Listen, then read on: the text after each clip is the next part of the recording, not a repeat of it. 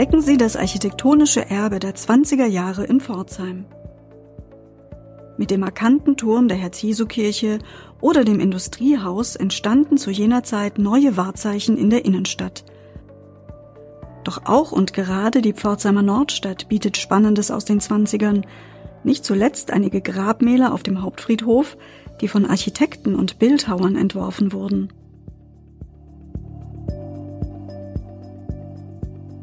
Diese Audiostadtführung zeigt Ihnen die Architektur der 20er Jahre in Pforzheim.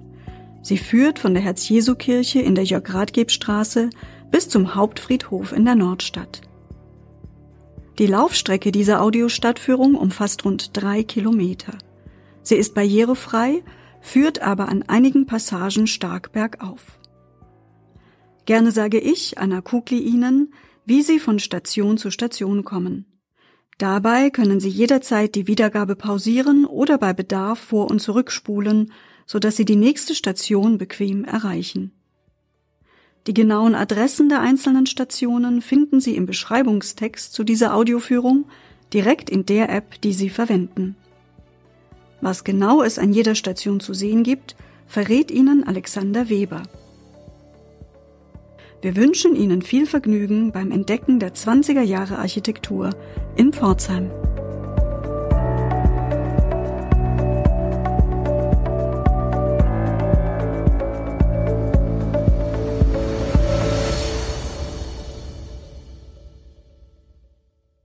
Auf den Spuren der 20er Jahre in Pforzheim. 1919 schlug in Deutschland die Geburtsstunde der Demokratie. Im Zuge dieser politischen Neuausrichtung hatte der Wohnungsbau höchste Priorität. Auch in Pforzheim. Gartenstädte im Arlinger und am Wartberg entstanden. Auch das Stadtzentrum erhielt mit dem markanten Turm der Herz-Jesu-Kirche und dem Industriehaus neue Wahrzeichen. Die ständige Musterausstellung machte Pforzheim zur Messestadt der Schmuckbranche. Die Pforzheimer Kunstgewerbeschule sah sich als Schrittmacher des kulturellen Wandels und propagierte den Stil des Expressionismus. Theater und Kinos bereicherten das kulturelle Leben. Überschattet waren die 20er Jahre von politischen Unruhen, Inflation und der Weltwirtschaftskrise. Der Aufstieg des Nationalsozialismus beendete die Ära und führte in den Zweiten Weltkrieg. Der Luftangriff auf Pforzheim vom 23. Februar 1945 dezimierte das baukulturelle Erbe der 20er Jahre schmerzlich. In dieser Audio-Stadtführung lernen Sie einige Orte und Objekte in Pforzheim kennen, die noch von den 20er Jahren zeugen.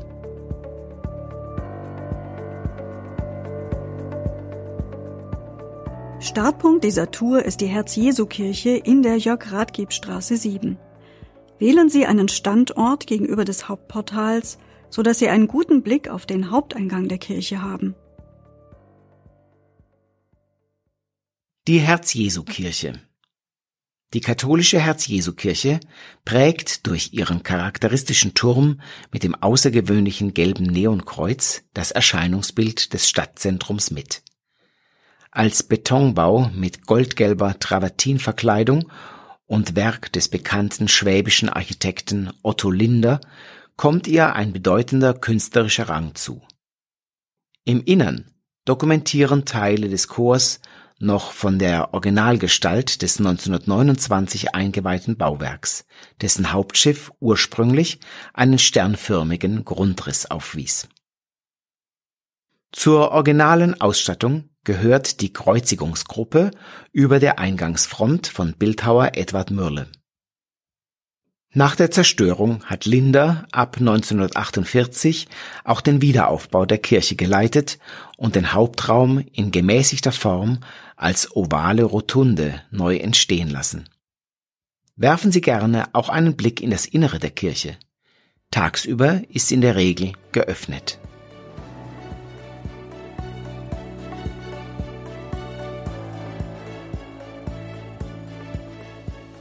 Wenn Sie auf das Hauptportal der Herz-Jesu-Kirche schauen, gehen Sie nun nach rechts weiter bis zur übernächsten Kreuzung, wo rechts in der Anlage vor der Rossbrücke die Skulptur eines knienden Mannes aufragt.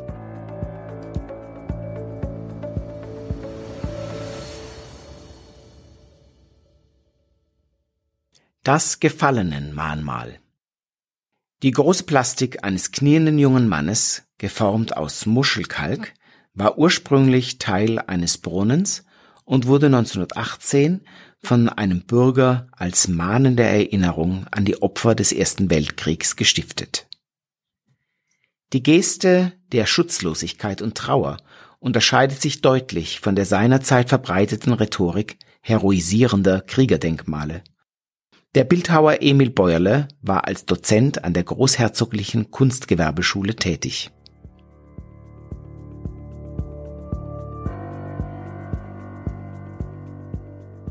Überqueren Sie nun mit der Rossbrücke die Enz und folgen Sie der Leopoldstraße bergauf. Die nächste Station ist das Gebäude linker Hand, in dem sich im Erdgeschoss ein Drogeriemarkt befindet. Die ehemalige Kaufhalle.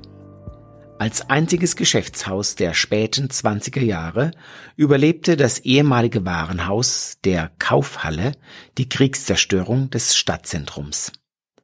Sachliche, moderne Formen prägen die Fassade, die zum Vorbild für die lokale Nachkriegsmoderne wurde. Die zeittypischen Fensterteilungen wurden beim Wiederaufbau nicht wiederhergestellt, so dass die Entstehungszeit kaum noch ablesbar ist.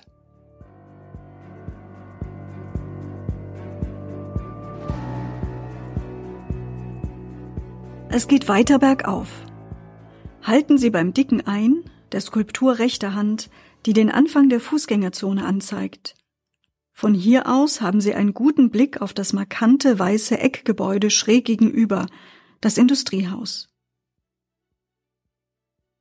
Das Industriehaus.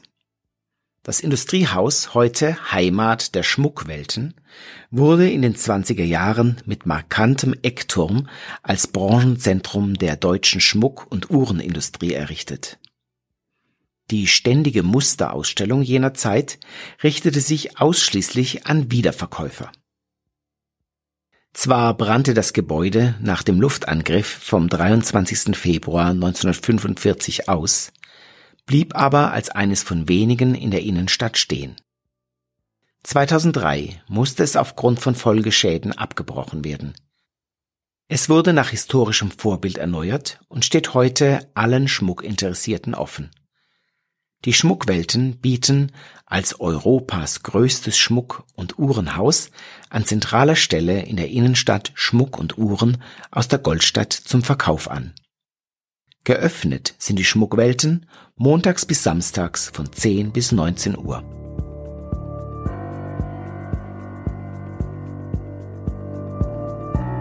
Das Industriehaus im Rücken folgen Sie nun der Fußgängerzone. Am Eiscafé biegen Sie links in die kleine Barfüßergasse, die Sie geradewegs in den Blumenhof führt. Halten Sie sich weiter geradeaus, die imposante Schlosskirche vor Augen. Vor dieser angekommen, Gehen Sie noch ein Stück bergauf. Die nächste Station ist das erste Gebäude rechter Hand, das heute verschiedenen Gastronomien eine Heimstatt bietet.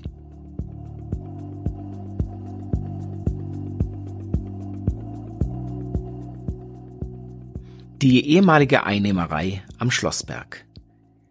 1922 erwarb die Stadt Pforzheim das barockzeitliche Gebäude der Steuereinnehmerei und richtete darin 1924 das Reuchlin-Museum ein. In dem einstigen Teil des markgräflichen Schlosses etablierte Stadtbaumeister Alfons Kern die stadtgeschichtliche Sammlung. Nach der Zerstörung des Bauwerks 1945 wurde der Museumsstandort am Schlossberg aufgegeben. Der Wiederaufbau der Einnehmerei 2003 als Gaststätte belebt die Gastronomie-Szene am Schlossberg. Übrigens gibt es auch heute wieder ein Räuchlin-Museum. Es befindet sich an der Südseite der Schlosskirche.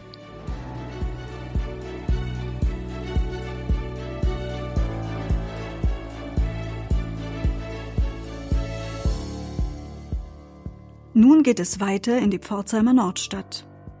Gehen Sie weiter bergauf und biegen Sie die erste Möglichkeit nach rechts ein, um in den kleinen Schlosspark zu gelangen.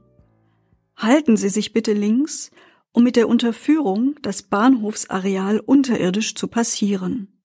Folgen Sie der Unterführung immer geradeaus in Richtung Nordstadt. An deren Ende halten Sie sich links, um in die Zeringer Allee zu gelangen. Nun geht es wieder bergauf, bis zur Ecke Salierstraße. Auf der rechten Seite hat der Vogelbrunnen ihre Aufmerksamkeit verdient. Er bietet Ihnen außerdem Gelegenheit, Platz zu nehmen, während Sie die nächste Beschreibung anhören.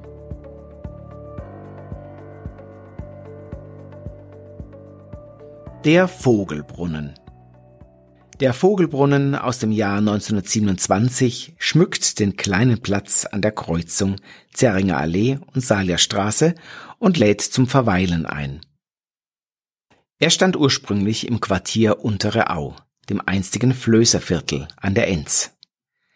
Dieses lokale Hauptwerk des Art Deco zeigt in seiner offenen geometrischen Strukturierung Anregungen des Kubismus.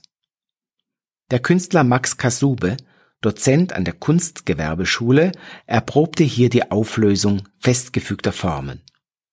Gefertigt wurde der Vogelbrunnen von dem Pforzheimer Schlossergesellen Karl Schmidt als Meisterstück. Dieser machte ihn der Stadt Pforzheim zum Geschenk. Der Brunnen wurde während des Luftangriffs am 23. Februar 1945 und danach durch Metallräuber stark beschädigt. Erst im Oktober 1987 konnte der Brunnen nach einer gründlichen Restaurierung wieder in seinen ursprünglichen Zustand versetzt und am heutigen Standort aufgestellt werden.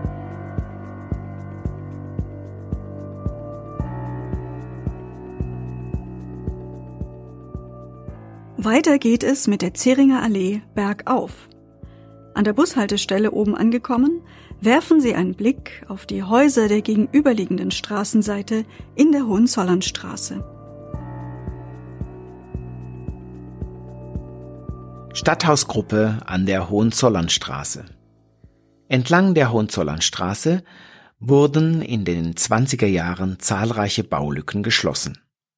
Die damals neu errichteten Stadtwohnhäuser veranschaulichen die Bandbreite an zeitgenössischen Gestaltungsformen zwischen Heimatstil, Expressionismus und neuem Bauen. Überqueren Sie nun mit der Ampel links von Ihnen zunächst die Hohenzollernstraße, dann mit der Ampel linker Hand die Heinrich-Wieland-Allee. Nun gehen Sie nach rechts und biegen nach wenigen Schritten links in die Bayernstraße ein. Sie können hier in einem kleinen Bogen barrierefrei außen herumgehen oder die Treppenstufen als kleine Abkürzung nehmen. Der Bayernstraße folgen Sie, bis Sie rechts in die Schanzallee abbiegen können. An deren Ende gehen Sie links, um dann mit der ersten Möglichkeit zugleich wieder rechts abzubiegen. Am Ende des kurzen Weges gehen Sie links weiter, vorbei an den Schrebergärten und der Thomaskirche. Wenn Ihr Weg auf die Hohenzollernstraße trifft, biegen Sie nach rechts in die Ischbringer Straße ein. Mit dem Portal des Pforzheimer Hauptfriedhofes zu Ihrer Rechten haben Sie die nächste Station dieser Audiostadtführung erreicht. Hauptfriedhof. Das Friedhofsportal mit Torbauten. Der Pforzheimer Hauptfriedhof gehört zu den stimmungsvollsten Parkfriedhöfen in Südwestdeutschland. Im lokalen öffentlichen Bewusstsein genießt er eine hohe Wertschätzung. Ist er doch zugleich ein Park, wie auch ein von Kriegszerstörungen verschontes Kulturerbe mit historischem Flair, wo Pforzheimer Geschichte und Geschichten bewahrt werden. Wie durch ein Stadttor hindurch treten die Besucherinnen und Besucher durch den 1919 eingeweihten Haupteingang in die Friedhofswelt ein. Das dreibogig ausgeformte Portal mit einem Giebel zentriert den Blick auf die Hauptallee. Stilisierte Engelsplastiken und floraler Bauschmuck stimmen auf den Friedhofsbesuch ein.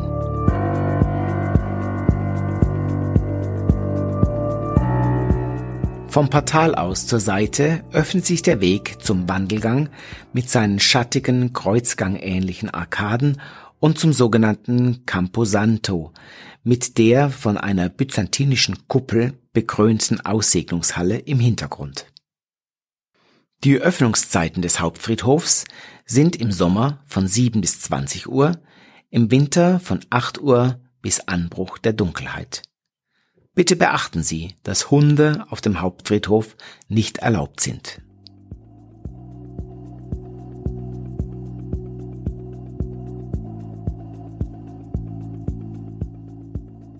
Wenn Sie das Portal durchschritten haben, wählen Sie den etwas schmaleren linken Seitenweg, der nach einigen Schritten zum links gelegenen Ehrengräberfeld für die Soldaten des Ersten Weltkriegs führt.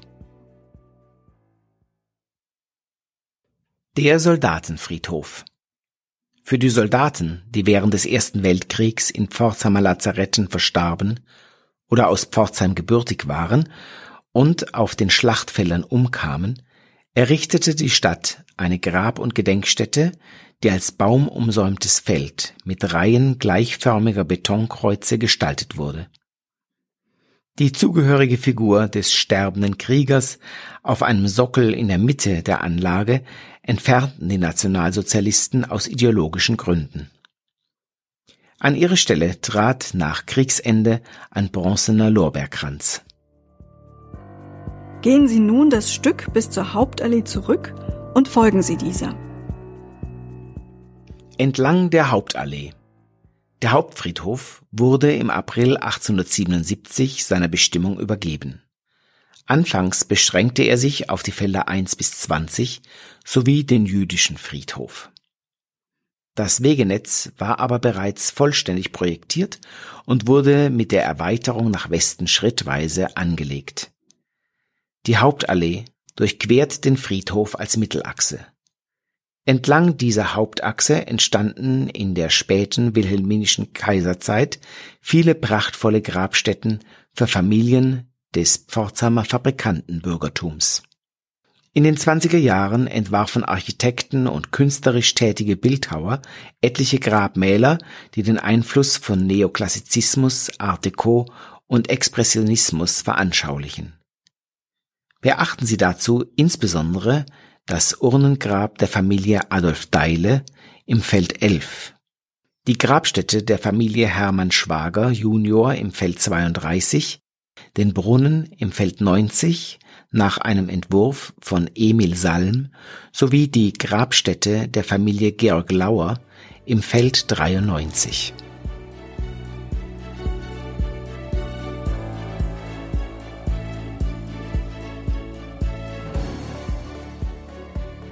Damit sind wir am Ende dieser Folge angelangt. Lassen Sie mit einem frei geleiteten Spaziergang diese Audioführung ausklingen. Hat es Ihnen gefallen? Dann erkunden Sie Pforzheim bald wieder mit einer der anderen Folgen dieser Audiostadtführung. Bis dahin, eine gute Zeit in Pforzheim.